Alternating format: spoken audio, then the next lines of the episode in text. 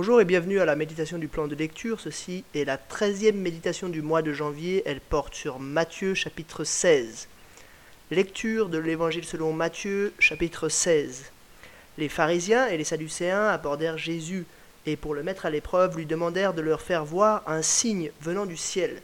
Jésus leur répondit Le soir, vous dites, il fera beau, car le ciel est rouge, et le matin, il y aura de l'orage aujourd'hui, car le ciel est d'un rouge sombre. Hypocrite, vous savez discerner l'aspect du ciel, et vous ne pouvez pas discerner les signes des temps. Une génération mauvaise et adultère réclame un signe. Il ne lui sera pas donné d'autre signe que celui de Jonas le prophète. Puis il les quitta et s'en alla. En passant sur l'autre rive, les disciples avaient oublié de prendre des pains. Jésus leur dit Attention, méfiez-vous du levain des pharisiens et des sadducéens. Les disciples raisonnaient en eux-mêmes et disaient C'est parce que nous n'avons pas pris de pain. Jésus, le sachant, leur dit Hommes de peu de foi, pourquoi raisonnez-vous en vous-même sur le fait que vous n'avez pas pris de, pain? Ne comprenez-vous pas encore et ne vous rappelez-vous plus les cinq pains des cinq mille hommes et combien de paniers vous en avez emporté, ni les sept pains des quatre mille hommes, et combien de corbeilles vous avez emporté Comment ne comprenez-vous pas que ce n'est pas de pain que je vous ai parlé? Méfiez-vous du levain des pharisiens et des sadducéens. Alors ils comprirent que ce n'était pas du levain du pain qu'il leur avait dit de se méfier, mais de l'enseignement des pharisiens et des sadducéens. Jésus arriva dans le territoire de Césarée de Philippe. Il demanda à ses disciples qui suis-je d'après les hommes Moi, le Fils de l'homme. Ils répondirent Les uns disent que tu es Jean-Baptiste, les autres Élie, les autres Jérémie ou l'un des prophètes. Et d'après vous, qui suis-je? leur dit-il. Simon-Pierre répondit Tu es le Messie, le Fils du Dieu vivant. Jésus reprit la parole et lui dit Tu es heureux, Simon, fils de Jonas, car ce n'est pas une pensée humaine qui t'a révélé cela, mais celle de mon Père céleste. Et moi, je te dis que tu es pierre et que sur ce rocher je construirai mon église, et les portes du séjour des morts ne l'emporteront pas sur elle. Je te donnerai les clés du royaume des cieux. Ce que tu liras sur la terre aura été lié au ciel, et ce que tu délieras sur la terre aura été délié au ciel. Alors il ordonna aux disciples de ne dire à personne qu'il était le Messie. Dès ce moment, Jésus commença à montrer à ses disciples qu'il devait aller à Jérusalem, beaucoup souffrir de la part des anciens, des chefs des prêtres et des spécialistes de la loi, être mis à mort et ressuscité le troisième jour. Alors Pierre le prit à part et se mit à le reprendre en disant Que Dieu te garde, Seigneur, car cela n'arrivera pas. Mais Jésus se retourna et dit à Pierre Arrière, Satan, tu es un piège pour moi, car tes pensées ne sont pas les pensées de Dieu, mais celles des hommes.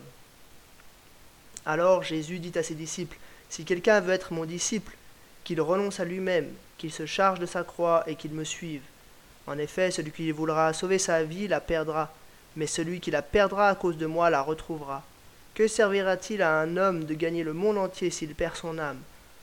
Ou que pourra donner un homme en échange de son âme? En effet, le Fils de l'homme va venir dans la gloire de son Père avec ses anges, et alors il traitera chacun conformément à sa manière d'agir. Je vous le dis en vérité, quelques-uns de ceux qui sont ici ne mourront pas avant d'avoir vu le Fils de l'homme venir dans son règne.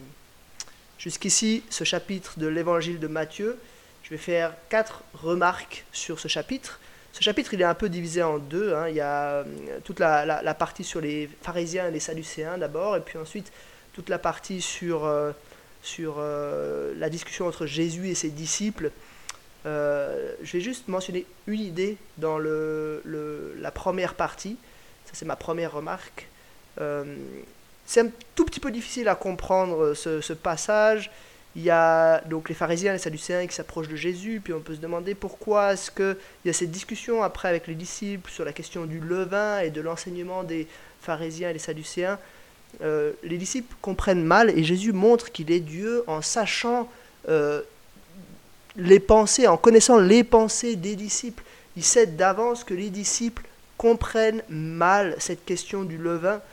Et euh, il précise les choses. Il leur dit, mais euh, vous vous souvenez pas des, pains pour les 5000 hommes et pour les 4000 hommes et comment j'ai été capable de créer des, tonnes de pains pour toute cette population? Vous ne croyez pas que même ici, je suis capable de, créer euh, de la nourriture si on avait eu besoin de nourriture? Vous vous inquiétez pas pour ça. Ce que je suis en train de vous dire, c'est que vous devez vous méfier de l'enseignement des pharisiens et des sadducéens.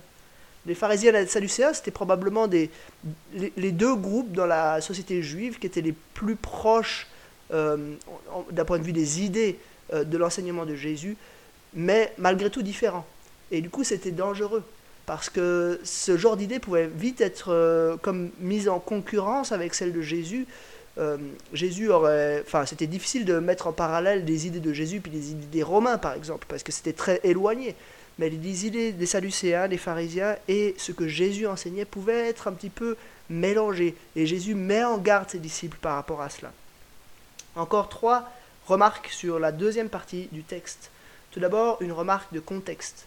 Je l'ai déjà dit quelques fois dans les méditations précédentes, mais Jésus, euh, enfin Matthieu, quand il rédige son évangile, est de plus en plus précis sur l'identité de Jésus. Et là, on atteint un peu comme un point culminant, un maxima euh, par rapport à cela, dans la confession de Pierre qui dit au, verset 16, hein, Tu es le Messie, le Fils du Dieu vivant. Pierre, euh, de la part des disciples, identifie clairement Jésus comme le Messie, le Fils de Dieu. Euh, c'est voilà, c'est un cap un petit peu qui se, passe ici et Jésus commence d'annoncer maintenant ce qui va se produire dans les derniers, chapitres de, de, ce, de ce livre, euh, qui va devoir aller à Jérusalem, souffrir de la part des anciens, des chefs des prêtres et des spécialistes de la loi, être mis à mort et ressusciter le troisième jour. Donc il y a vraiment un point culminant ici. L'autre chose que j'aimerais, euh, que j'aimerais, la, deuxième remarque que j'aimerais dire, bah, en fait, elle va en lien avec cette première, c'est que euh, il nous a un petit peu révélé ici qui est Dieu, qui est Jésus. Jésus est identifié comme le Messie, le Fils du Dieu vivant. C'est pas juste des titres, ça nous dit qui il est. Il est celui qui a été voulu par Dieu. Il est celui qui est le Fils de Dieu. Bien sûr, Jésus ne dit, pas clairement à ce moment-là qu'il est Dieu en personne. D'autres passages euh, le disent très clairement. Mais tout de même, on commence à comprendre que Jésus n'est pas juste un nouveau guide, un nouveau prophète, mais qu'il est plus que cela. Et puis voilà, il va, aller à Jérusalem, il va souffrir, il va mourir, il va ressusciter. Euh, on pointe, on commence de pointer vers euh, vraiment la mission, le cœur de la mission de Jésus. C'est pas juste euh, de libérer des Romains, c'est pas juste d'enseigner quelque chose de nouveau, c'est plus profond que cela. Jésus est venu pour mourir et ressusciter pour les êtres humains. Et puis la dernière remarque, euh, c'est quelque chose par rapport, enfin ça, m'enseigne par rapport à moi-même. Euh, vous avez remarqué euh, Pierre qui fait cette belle confession de foi et puis Jésus qui, qui, qui, qui, en quelque sorte élève ça en disant tu es heureux Simon fils de Jonas car ce n'est pas une pensée humaine qui t'a révélé cela mais c'est mon Père céleste. Il est inspiré par Dieu Pierre quand il dit cela. Euh, et puis voilà, Jésus l'établit un petit peu comme le, pilier de l'Église, l'élément de base sur lequel toute l'Église va être, euh, va, naître. Puis juste après, arrière de moi, Satan, tu es un piège pour moi, car tes pensées ne sont pas les pensées de Dieu, mais celles des hommes. Ça me fait penser à moi.